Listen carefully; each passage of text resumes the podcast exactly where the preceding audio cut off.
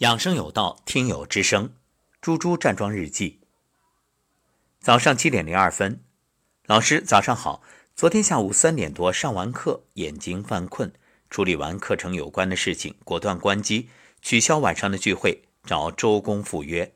晚上十点醒来，去卫生间，开机回复完必要的信息，洗漱完毕，接着躺下，却没有了困意。起来看书到四点多，眼睛睁不开的节奏。于是躺下到五二零闹铃响，坐起来盘腿放空。五点三十照例把音频发出，拉伸、打嗝、站桩。今天身体格外轻松。对了，想起前天周六下午大姨妈来拜访，当时觉着腿特别胀，像灌铅一样抬不动。相比之下，今天就像满血复活，仍然打哈欠、流眼泪、打嗝。今天站桩后背仍然发紧，就把双手在后面交叉，伸直胳膊往后拉。放下的时候能感觉到血液循环开了。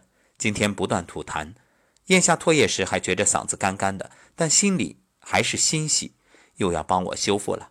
感谢老师，感谢您节目中不断提到身体的自愈力，也让自己不断的自我提醒，越来越好。有您真好，好心情。这是二零一九年十一月十一号，猪猪日记。那么这里猪猪提到一点，就是昨天下午三点多就困了，然后果断关机取消晚上聚会，就开始睡，睡到晚上十点。这一点呢，可能有的朋友会不太理解，说不是该到点再睡吗？这睡觉的时间应该严格掌握呀。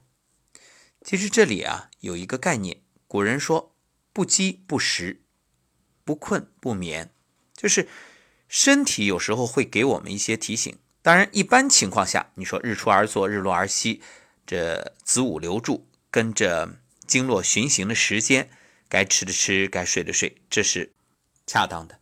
不过特殊情况特殊对待，如果你已经困得不行，你说我还得硬撑，撑到晚上到点再睡，那就没必要了。所以今天的主题就是想睡就睡。当然不必因此担心，说以后我都是这个点睡了，不会。你身体调节过来之后，慢慢慢慢调到正常的状态。就像我们讲吃药，吃药不是为了让你终生吃药，而是通过吃药让你调整到一个平衡的状态，就不再吃药。